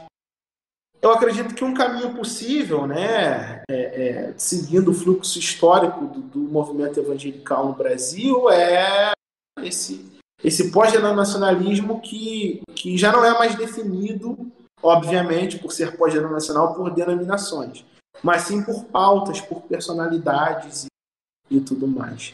É, eu acho, sim. não sei se eu estou interrompendo o Davi aí, mas é, é importante talvez também pensar, e aí eu não sei se, se eu tenho. Se eu estou pensando isso certo, você me ajuda aí, Ramon. Que, como você falou, parte do projeto de construção desse, desse Brasil, de, de expansão econômica, expansão social, foi visto com um boom do protestantismo na Europa, então a gente vai trazer essa solução para cá e vamos ser um país protestante, porque ser protestante vai nos alavancar para um nível novo. E a gente vem ao longo da história inteira do Brasil tentando, né? Sempre foi um país católico, o Brasil sempre foi um país católico. Quem nasceu aí na década de 90? Acho que daqui só o Rael que, que não nasceu. Nasceu já em 2000. É... Já não virou Nasci, eu nasci. Dei na, dei na porta o, final, mas O Ronaldo fez o gol no cão, já é, Mas assim, se, se, vocês lembram, na minha escola rezava o Pai Nosso, rezava Ave Maria. É, tinha, tinha todo esse ritual. O Brasil sempre foi conhecido por tá ser um país católico. Mas hoje, hoje, apontado por censos e pesquisas aí, o Brasil já não é um país predominantemente católico. Há um número maior de protestantes do que católicos no Brasil. Então, ia sair aquele... o IBGE esse ano, só que a pandemia atrapalhou, mas a uma das possibilidades é. é, que os evangélicos passassem ou pelo menos igualassem o número de católicos no país. É, então, uhum. a, a, gente vê, então, aquele plano que começa né, lá atrás, como você falou, de tornar o, o Brasil um país protestante, porque seria um, um boom, alguma coisa que poderia alavancar a gente. O Brasil tem chegado nessa, nessa constante crescente do número de protestantes, do número de evangélicos aqui e a gente está longe de ser alavancado. Né? A gente sim, parece sim. que está que tá cada vez pior, mesmo com o número de protestantes cada vez maior. Né? Sim, eu acho que essa é a prova real, cara, que o modelo a ser seguido pelos discípulos de Jesus não é um modelo de cristandade, né? A gente precisa de uma igreja forte, aliada é, é, com o Estado para sinalizar o reino de Deus. Eu acho que essa é justamente o início da grande ruína da igreja. Eu acho que os discípulos de Jesus precisam caminhar à margem desse processo. Né? É... E é isso. Eu acho interessante isso, cara, sabe? Estou pensando bastante sobre isso ultimamente. De fato, é, esse discurso com relação a a gente não se envolve com política sempre foi uma, uma, uma falácia. Assim. A impressão que eu tenho, cara, é que esses pioneiros, esses missionários pioneiros, eles e esses políticos, sabe, brasileiros, eles leram Weber, sabe, assim, ah, é, a ética protestante e o espírito capitalismo, ah, o protestantismo que inaugura uma virada capitalista. Os evangélicos acreditaram nisso e ainda acreditam nisso. Tanto é que qualquer possibilidade não capitalista é uma heresia. É demoníaca, né? É, pô. E, e, e, existe uma sacralização do capitalismo também, que é problemático. Então, enfim, são coisas que existem aí na identidade do, do, do, do, do evangelicalismo brasileiro e que é importante a gente discutir. Essa, é, essa falta de posicionamento político ela não se prova historicamente e não se comprova no dia a dia litúrgico não. da igreja, né? Porque Cara, a, a eu, gente, eu, eu vou, a, a, galera levanta a bandeira, né? Não nos posicionamos politicamente, a igreja vou, não se envolve com política, mas dá palco, dá púlpito para político falar, político orar. Assim, na prática da vivência diária da igreja, o que mais aqueles que falam que não se envolvem fazem é se envolver. Né? É, é bizarro. Uhum. É, uma coisa que, que eu ia falar, e eu acho que a gente tem pro final aqui, nosso horário já tá, já tá apertado, mas como que essas coisas que a gente está conversando aqui, que o Ramon trouxe para a gente, falam sobre quem a gente é. O Jair deu um exemplo falando sobre, sobre a, a experiência dele dentro da, do protestantismo de, de missão, né? Que é histórico, que é, que é uma igreja batista, tradição batista. Eu venho de outra tradição. é o neopentecostalismo. Uh, então, ao mesmo tempo que na Igreja Batista se fala muito da separação entre igreja e Estado e tudo mais, no neopentecostalismo, das tradições que eu vim, que são igrejas mais apostólicas e tudo mais, é, se falava muito de é, nós não nos envolvemos com nada nesse mundo, desde música secular até política. Até então, a, a, até roupa, roupa, enfim. É, tem as é, marcas cristãs. Israel antigamente não podia usar essas roupas que ele usa, não. Esse cabelo aí. E hoje é. Tem isso ainda, e tem isso ainda, que, que tinha esse o, o preconceito, o racismo. Mas, uh, mas eu, eu não podia ter nenhum engajamento, nenhum envolvimento com, com a política e a igreja não estava nem aí para política. Porque isso não interessa, a gente vai para o céu, o mundo só vai de mal a pior e a gente vai ser é, meio platônico, né? A gente vai ser arrancado dessa terra aqui e a gente vai para o céu viver nas nuvens com Deus. Então não interessa o que acontece aqui. E do nada, do dia para noite, começou a se discutir. É, continuava assim. A, a, mas assim. 200 a, anos do dia para noite aconteceu. Mas a teologia não mudou. A teologia, teoricamente, assim. Sim. Teoricamente na prática, né? Pensando mais no, no, na doutrina e tal, que, apesar de não ser muito confessional, é, mas a doutrina não mudou muito. Só que do dia para noite começaram a falar: não, agora a gente tem que voltar em. Fulaninho. É, políticos evangélicos, a gente tem que. O pessoal, quando. Ih, menina, não é que. Olha só. Mas. Ah, e isso, isso aconteceu nos ambientes neopentecostais e aconteceu em outros ambientes também. Nossa, mas que, que tá Passou, passou, ah, passou. O Ramon Tava dando corda no carrinho. Não, eu peguei um copo aqui, ó. É. Vou cortar o copo. fez, fez muito barulho, desculpa aí, galera, que tá vendo. É. Mas mas o que eu queria falar mesmo é só citar esse exemplo e mostrar como as tradições formam a gente, formam a forma como a gente pensa, como a gente enxerga a vida, como a gente se posiciona hoje, e como que as diversas tradições evangélicas que tem no país hoje são fruto da história do Brasil. Uh, a gente, aqui eu vivo, eu falei que eu, tô numa igreja que é fruto de, do protestantismo de migração e não de missão. Então, os cultos, eu tô na, os idosos da igreja aqui hoje são a terceira geração de pessoas dessa igreja e dessa denominação. Que é a, Igreja Evangélica Nazareno, não do Nazareno, Igreja Evangélica Nazareno. Aqui a, a, é a origem da Igreja da Paz, por exemplo, que hoje é Paz Church, lá do, no, no, norte do país, que tem várias igrejas e tudo mais. Ah, mas no passado se falava, os cultos eram, eram em húngaro, culto em alemão, enfim. Então se criou no, no, na nossa região aqui no bairro uma sensação de aquele espaço, aquela igreja, aqueles encontros são para eles, não são para nós. Nós não, aquelas pessoas não querem que nós estejamos lá. Eles fazem culto na língua deles, eles fazem os encontros deles, eles fazem as reuniões deles. Então, hoje a gente lida com essa marca que as pessoas mais velhas, porque isso faz muitos anos, é, os anos 80, se eu não me engano, deixou de ter os cultos é, em outras línguas. Mas a gente ainda lida com a marca de que ah, para as pessoas, algumas pessoas aqui ainda na região, aquela igreja não é igreja para gente. Eles não querem a gente lá. Isso criou essa repulsa, tudo por conta da, da história. E na denominação, eu vejo que hoje se tem uma fala, um discurso, uma preocupação mais missionária. Mas está correndo atrás do tempo perdido. Diferentemente das tradições, por exemplo, da tradição batista, que abre muita igreja, que, que uh, é muito mais missionário, tem a, as iniciativas missionárias, zilhões de iniciativas missionárias. Na nossa denominação, não tem uma dificuldade maior exatamente por conta da forma com que foi criado. E, e muitas poucas pessoas percebem isso, porque a gente tem gente que nem sabe da história da, da, nossa igreja, da nossa denominação.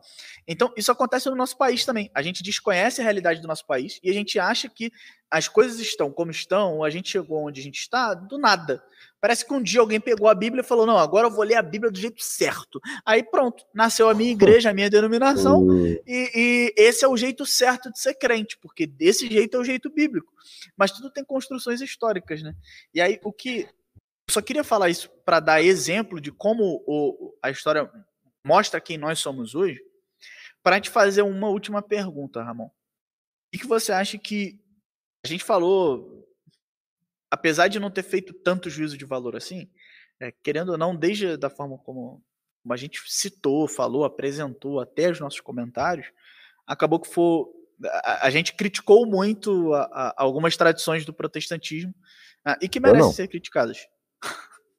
e que merecem ser criticadas.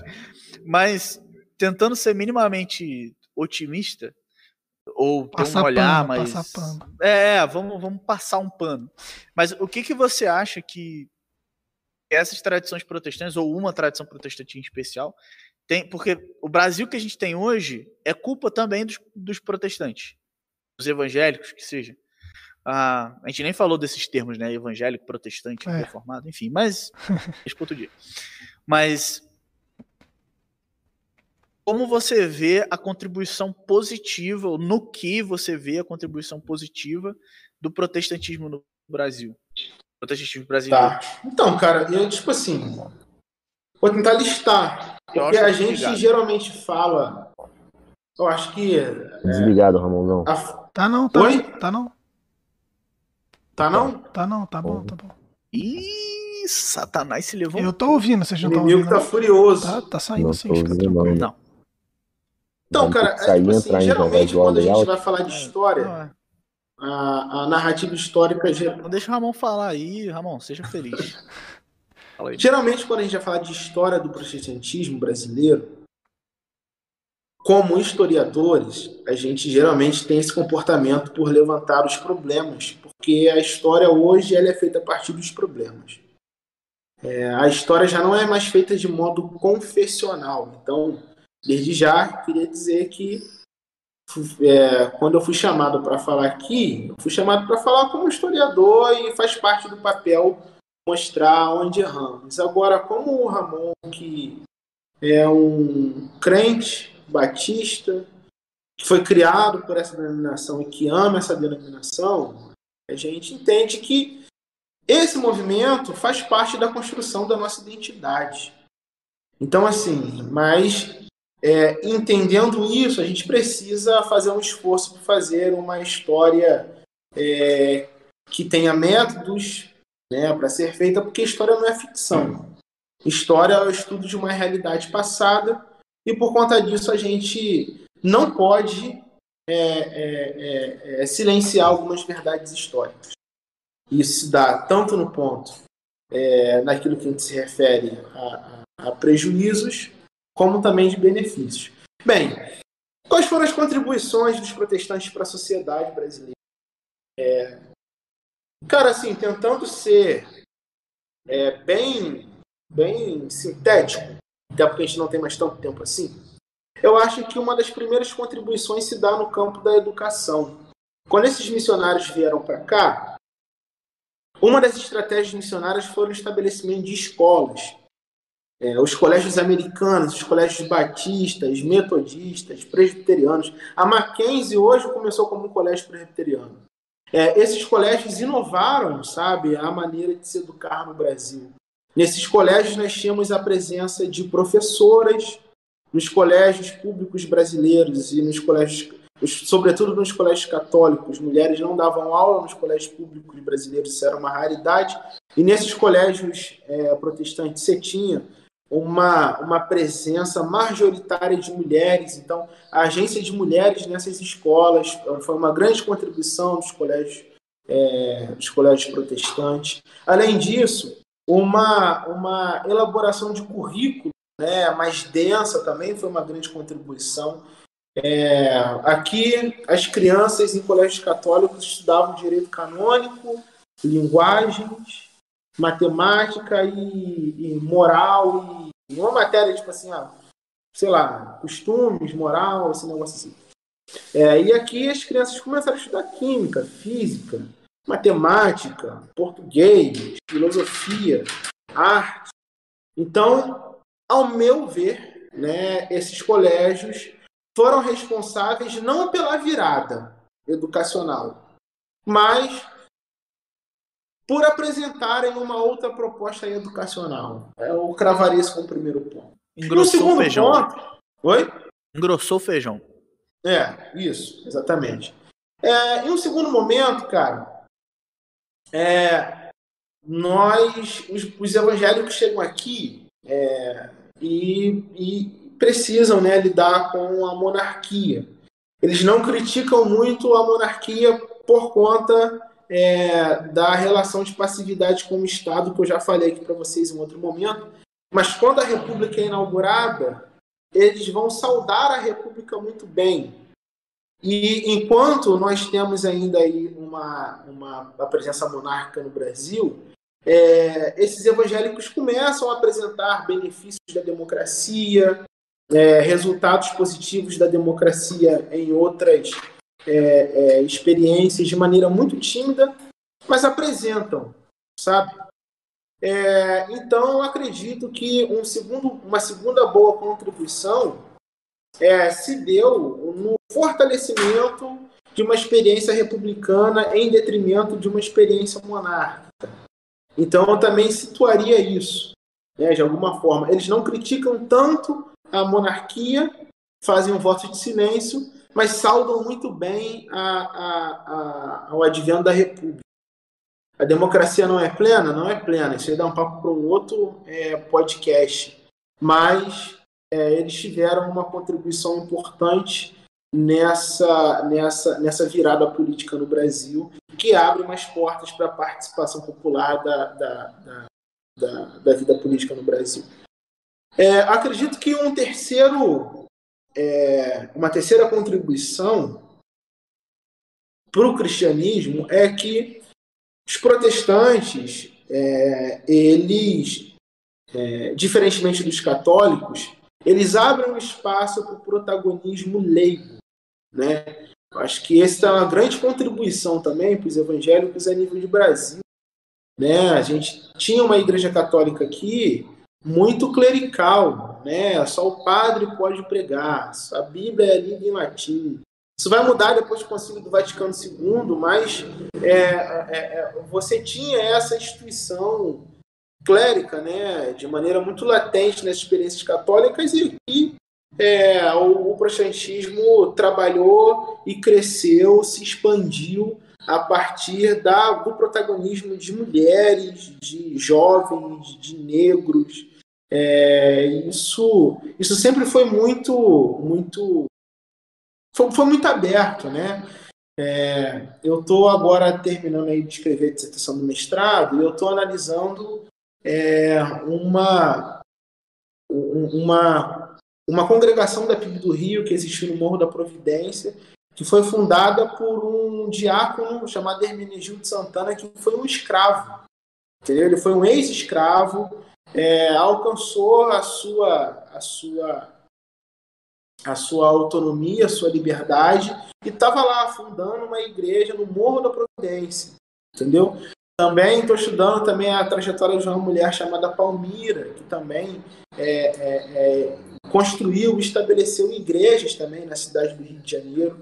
Então, assim, se por um lado os católicos é, nesse período sempre contaram majoritariamente é, com o protagonismo de uma mão de obra especializada, o protestantismo é, a, abriu a possibilidade né, é, para homens e mulheres que não eram lembrados pela sociedade comum e não eram lembrados pelo catolicismo, ele abriu possibilidades é, dessas pessoas participarem da vida ativa de suas instituições. A gente sabe que o voto de mulheres é algo que surge no Brasil de modo bem posterior à, à, à instituição republicana. O voto também era feito a partir da renda per capita das pessoas e tudo mais, da taxa de alfabetização, obviamente. É, enquanto essas pessoas não tinham espaço de participação da vida política, também não tinha espaço de participação da vida administrativa de suas igrejas católicas. No protestantismo, elas encontraram esse lugar. Batistas, congregacionais, metodistas. Não só contavam com a agência dessas pessoas simples, mas também foram organizadas e protagonizadas por essas pessoas simples. Então, é essas pessoas que antes eram esquecidas por suas sociedades, esquecidas pela religião oficial, encontraram no protestantismo um lugar de valor, um lugar de protagonismo, um lugar de agência, um lugar de se sentirem como sujeitos que estão construindo uma história. No protestantismo, eles encontraram um lugar é, é, onde viram a, a, a, autonomia, um lugar para construir, para, para serem autores de suas próprias histórias. Então, assim, eu poderia trazer outras contribuições aqui, mas em linhas gerais eu destaco essa, né? Os protestantes tiveram uma participação relativa na construção de uma democracia, é, é, participaram, de certa forma, é, de um processo de reformulação educacional, lutaram pela, pela é, separação entre Estado e Igreja, lutaram para que a Igreja Católica deixasse de ser a religião oficial, é, construíram é, hospitais confessionais, cemitérios confessionais. A gente pensa, óbvio, é, eles eram evangélicos, construíram hospitais e cemitérios evangélicos para fazer missão, para fazer sua propaganda. Parece conveniente, mas existe uma contribuição social aí, porque pessoas que eram, não eram católicas e não eram é, é, é Pessoas que não eram católicas não, não encontravam muitas dificuldades para serem enterradas em cemitérios para se tratarem em hospitais. Entendeu? Então, a construção de hospitais evangélicos e de cemitérios evangélicos também era uma possibilidade de não católicos, isto é, espíritas, evangélicos, ateus, né, de foi um espaço de atender também essa população. Então, em linhas gerais, os protestantes foram protagonistas da construção democrática, foram protagonistas da, da, da luta pela laicidade de Estado, é, foram protagonistas também de reformulações educacionais e permitiram que uma população brasileira é, subalterna pudesse encontrar nessas igrejas lugares é, de protagonismo social. É claro que existem vários problemas nisso tudo, mas, assim, de maneira muito rasa, eu, eu apresentaria isso como grandes contribuições. Quem faz isso hoje são os pentecostais, né? E os neopentecostais que continuaram essa tradição do, do leigo. Sim. Cara, eu acho o, tem um teólogo, José Bonino, um teólogo católico. Eu acho que é José ele, Luiz se não me engano. Israel, que é um teólogo da libertação aí, pode me ajudar se estiver errado. teólogo da... Mas teólogo ele diz que ele diz que é, os, os católicos, a teologia da libertação fez a opção preferencial pelos pobres. E os pobres fizeram a opção preferencial pelo pentecostalismo. pentecostalismo. Eu acho que ele condensa, assim, sabe, é, muita coisa disso que nós estamos falando aqui. De fato, os pentecostais hoje não só fazia um esforço por apresentar uma, uma, uma forma de ser religioso de modo mais nacional. A Assembleia de Deus, por exemplo, é, nasce no norte do estado.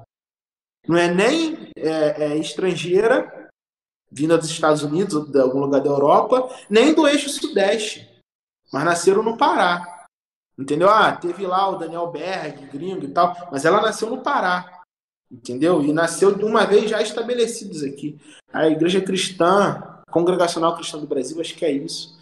É, também vai, vai nascer em São Paulo, mas enfim, é, esses grandes movimentos exponenciais do neopentecostalismo fazem parte de uma religião que é, é, é, assumidamente brasileira. E se hoje eles crescem e explodem mais do que outros movimentos, isso não é à toa, sabe? Eu acho muito interessante que é, às vezes a gente olha o movimento negro, é, enfim, outros movimentos sociais, e o candomblecismo, a umbanda, né, são tratados como as religiões é, verdadeiramente brasileiras. Eu sempre me pergunto, mas onde que entra o pentecostalismo nessa retórica? Porque foi cunhado, e não só foi cunhado, mas hoje é a religião de uma, de uma maioria de pessoas é, pobres e simples no Brasil e, e negras. Onde é que entra essa, essa, essa experiência nessa, nessa retórica, por exemplo? Então, é, é, isso. Eu acho que os pentecostais crescem como crescem não à toa. Entendeu? É isso, deu Bonzinho, cara. Aí, né? É, velho, tô assim, impactado, hein, mano. Muito, isso é muito bom, velho. Muito bom mesmo. É, acho que são, eu tenho uma consideração final, não sei se o Davi e o João têm. É, depois eu ia só. Rael tem finalizado é... aí constantemente nossos episódios, né? Ah, tem que finalizar com o melhor vinho. O Rael né? dá a consideração aí, mas a gente deixa o Ramon finalizar hoje, por dar essa é, então. oportunidade. É, é, é, que eu ia fazer a minha consideração final. Isso, faz a sua. Corre aí por cada hora, vai. Que isso, rapaz. Calma, o Espírito Santo não, não tem pressa. Mas, bem, diante de todos os eventos que é, a gente colocou aqui, né, Ramonzinho, que você puxou pra gente, é, tem duas obviedades. É, a primeira é que não existe experiência de fé desconexa da política. É, não existe isso. Isso é uma ilusão, é, é, é uma atitude política desonesta. Política de forma ampla, né? Não é, política necessariamente partidária. É, é, não partidária. Política no sentido de resposta à convivência. Né? A de fé te coloca na necessidade de decidir e arbitrar o convívio. É, e nessas duas obviedades, uma é que, por vezes, a política institucional vê na religião um amparo e a usa, por vezes, a religião vê nos, no, nas possibilidades políticas uma oportunidade de crescimento. E fica também uma necessidade pastoral, eu diria isso. É, a gente precisa rever, em especial eu, Davi, eu, Ramon e João, que somos de tradição do protestantismo de missão, históricos, né, batistas, precisa rever a nossa teologia da missão. É, ela é de uma necessidade gritante. Está diante de uma justificativa é, política que tem um cunho missionário. É, as pessoas votam hoje por conta do seu imaginário do que é evangelizar. É, então, isso é, é, é, é, muito, é mais do que necessário enfatizar isso. Eu acho que isso é, é mais é, fica aqui a minha crítica também à forma com a qual se tenta combater esse uso religioso, esse uso político da nossa fé. É, não, não, não sei se a ênfase deve ser falar sobre o que é o Estado laico. Acho que tem que falar sobre o que é a missão, o que é evangelizar, quais são os seus limites, como é que isso apareceu na Bíblia. Acho que isso vai ser mais é, próximo da realidade da, das nossas comunidades. Mas, Amorzinho, nas suas considerações finais, mano, é, eu sei que isso é sempre de surpresa, mas deixa a indicação de um livro que você acha relevante aí. E, ou seja essa, talvez, a sua consideração final. Não sei se você quer fazer alguma ênfase de toda a sua quer fala. cantar alguma música, fazer uma apresentação. Aí, é um tá, apelo. Eu sei, falando, pô, uma indicação de um livro aí, ó, ó Ramonzinho, é, que você acha que pode ser relevante assim, para a formação dos nossos ouvintes, nossa também aqui. Beleza. Bem, é... vem muitos livros na minha cabeça, mas eu vou indicar um que surgiu como um panorama da experiência evangélica brasileira. É uma sessão de artigos organizados pelo Lindon Araújo, pelo Vanginel Almeida e pela Marli Geralda Teixeira, professores de História de universidades federais é, do Nordeste, é, que visa fazer uma história não confessional do protestantismo brasileiro. Isso é importante. Então, um trabalho de história que tem um método rigoroso e preciso, chamado Os 500 Anos da Reforma Protestante no Brasil, que foi lançado em 2017, em respostas às narrativas é, é, é, mitológicas sobre a reforma que estavam surgindo naquele tempo. Então, eu acho que é uma. Quando nós falamos desse livro, nós estamos falando de um livro importante é, para quem quer estudar um pouco mais sobre a experiência é, é, evangélica brasileira de maneira é, não confessional. Pensando em termos confessionais, existe um livro para estudar a história dos batistas, né, que é onde eu, eu da onde eu parto, é, da Beth Antunes, chamada Centelha em Restolho Seco que de certa maneira fala sobre a história dos, da chegada dos batistas, estabelecimento dos batistas no Brasil. E para investigar o projetismo de missão de modo geral, eu indicaria um livro chamado Celeste por, Vir, do Antônio de Mendonça. É, e para estudar a experiência pentecostal e não pentecostal, eu indicaria um livro chamado Nem Anjos Nem Demônios, esqueci o nome do autor, mas o Paul Fresta é um dos organizadores, ele é conhecido aqui pela maioria de vocês. É, então eu indicaria esse livro também. Além das indicações bibliográficas, vocês perguntaram, que perguntou Israel, eu esqueci, cara. Comecei a falar de livro aqui e me perdi. Bom, é só para concluir. Para você dar, ah, dar a sua conclusão aí. Sim, bem, eu acho que é importante, eu gostei muito da proposta de vocês, né? Uma vez, um amigo meu que está aqui nessa live me fez a seguinte pergunta, um questionamento. Qual é o lugar da história do santismo na nossa pastoral? Não foi fácil responder, confesso que parei para pensar e hoje eu ainda me questiono acerca disso. Mas acredito que uma história do evangelicalismo brasileiro, ela nos permite desnaturalizar certas experiências que nós temos. É, nos mostra que a nossa cultura religiosa, a nossa forma de fazer teologia, ela não é dada, sabe? Ela não cai do céu. Ela faz parte de uma construção histórica que também não é transportada da Europa e dos Estados Unidos direto para a gente. Mas ela é, é, é, compõe um cenário que recebe atravessamentos da nossa forma de fazer política, da nossa forma de se relacionar economicamente um com o outro, é, é, é, das nossas disputas religiosas com, com outras frentes religiosas. Então, gostei muito dessa proposta. É, a gente precisa, sim, é, é, estabelecer pontos de contato entre a história e a teologia. Eu acredito que isso é muito enriquecedor, sabe, para para o nosso exercício pastoral e também para o fazer teologia. Eu não acredito é, em uma teologia que desconsidera o tempo e espaço que é produzida.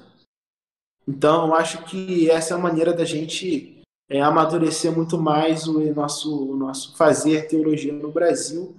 Então, em linhas gerais, é isso, sabe? É, eu gostei da proposta, foi maneiro aqui ter essa conversa com vocês. Espero que vocês se sintam é, e que também incentivem outras pessoas a, a, se debruçarem né, sobre esse assunto, que em um primeiro momento parece ser bobo, mas quando a gente vai olhando com profundidade, a gente percebe que estudar a história do cristianismo brasileiro também é estudar a nossa própria história, é estudar a nossa própria história como brasileiros, como moradores do Sudeste, como pessoas que vão para a igreja de domingo a domingo, é, é uma maneira de entender as histórias, as ilustrações que nós ouvíamos sábado, domingo, sexta-feira à noite nas igrejas. Estudar a história do vinho brasileiro é estudar a nossa história também. É estudar como nós chegamos aqui, como nós pensamos e como nós nos constituímos como indivíduos.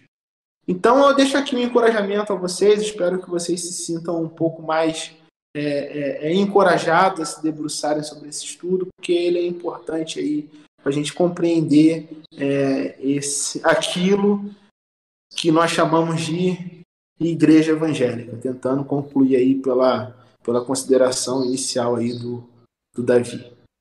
Poxa, pensei que você ia falar sobre a igreja evangélica brasileira. João, João, faz os agradecimentos. É isso.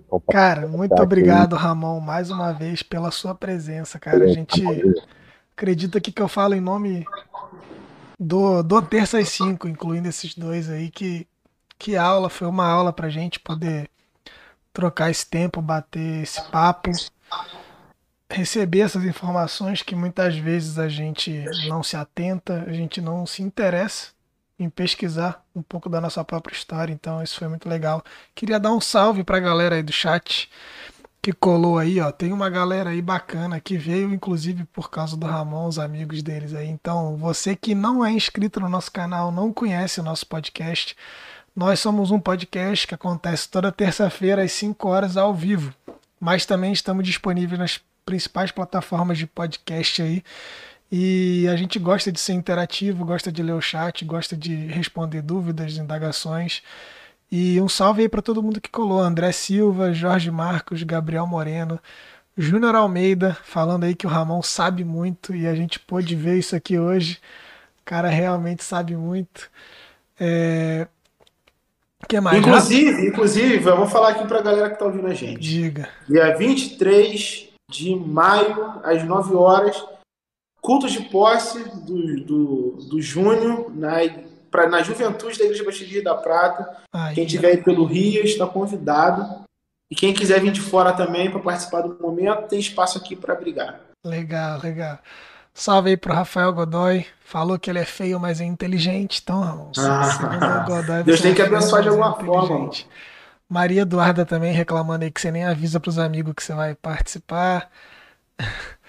Matheus Ferreira que apagou a mensagem, se arrependeu, assim como Deus se arrepende, ele também. Mas aí um salve pra galera. Gil André, salve pra você. Douglas Marendais. Douglas Marendais, meu grande amigo aí também. Tamo junto, obrigado pela presença. Ítalo Jean. Salve aí pra todo mundo, cara. Não deixem de se inscrever. Os links que o que o Ramon indicou vão estar aqui na descrição dos livros aí. É, o link pro Instagram dele tá aqui também. Eu acredito que aí o Instagram, na rede social dele aí, você consiga trocar mais ideia com ele, tem acesso aí talvez ao TCC dele da graduação, a pesquisa dele do mestrado, quem sabe ele divulga lá nas Depois redes mando, sociais. Nas redes sociais dele aí, ó, também tá o link do Instagram dele aqui embaixo, você pode mandar uma mensagem para ele, trocar uma ideia, se informar mais sobre a pesquisa e o trabalho dele aí. E é isso, cara. Muito obrigado. Davi Rael, tamo junto sempre aí, Ramon. Mais uma vez, muito obrigado pela presença. Você que nos acompanhou ao vivo e você que está nos ouvindo agora pelas plataformas de podcast. Está convidado a colar aqui ao vivo toda terça-feira, às 5 horas da tarde. E nós somos o Terça às 5, como o nome já diz. Valeu, muito obrigado. Deixa tchauzinho aí. Vai revolucionar. Valeu, galera. Lembrando, nosso Medium também está aqui na descrição. É um blog, um blogspot mais chique. Então acessa aqui. Tem um texto que vai estrear hoje lá, mais um texto do Davi. Já temos três textos no, no total, a galera que gosta de ler aí são leituras rápidas, mas com muito embasamento, com um referencial teórico, não é texto à toa. São, são como se fossem artigos que a galera gosta muito de escrever aí. Então, entra lá, se delicie nesse mundo que é a leitura. e até semana que vem, galera. Valeu. Valeu, pessoal. Prazerzão aí. Falou, falou.